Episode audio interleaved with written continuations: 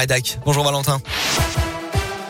Bonjour Alexis, bonjour à tous. À la une de l'actualité, ce gros accident dans le Puy-de-Dôme, ça s'est passé hier soir sur la 75 à hauteur de Sauvagna-Sainte-Marthe dans le sens Issoire-Clermont-Ferrand.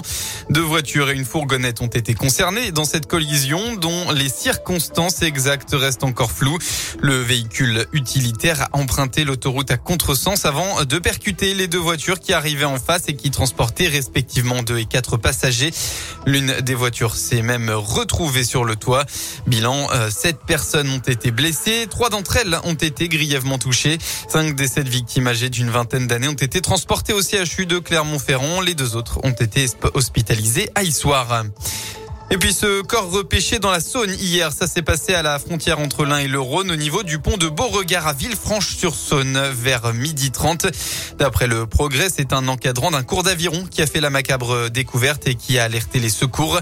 La victime, un homme âgé de 40 à 50 ans selon les premières investigations, n'avait pas de papier d'identité sur lui. Une enquête a été ouverte pour connaître sa véritable identité et les raisons de son décès.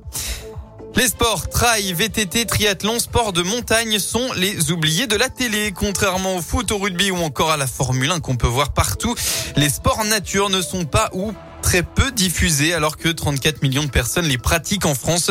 C'est pour ça que 100% Outdoor.tv vient d'être lancé lundi dernier. C'est une plateforme numérique vidéo en accès gratuit. On pourra y suivre en direct des épreuves de toute la région Auvergne-Rhône-Alpes et le premier événement couvert, c'est le Lyon Urban Trail qui a démarré ce matin.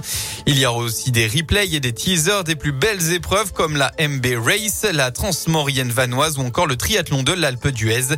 Eric Garcia de l'agence Infinity Nine Media à l'origine du projet. On est tout simplement parti de, la liste des sports outdoor du ministère des Sports, qui contient 35 sports. Et à partir de cette liste, on a supprimé tous les événements motorisés dont on n'avait pas l'impression qu'ils appartenaient à l'esprit euh, outdoor qu'on voulait mettre en place, euh, qui est une philosophie euh, de sport proche de la nature, de partage, de proximité. Et c'est un petit peu aussi de cet esprit qu'on voulait mettre dans 100% outdoor.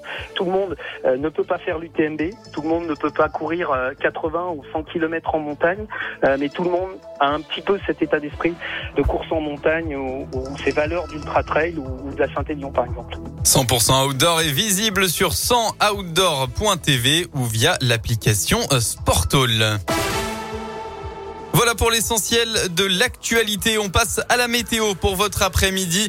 Eh bien, vous le voyez, hein, c'est un temps parfait pour profiter euh, de ce début de printemps. Un ciel totalement bleu, pas un nuage et des températures qui iront jusqu'à 20 degrés dans la région.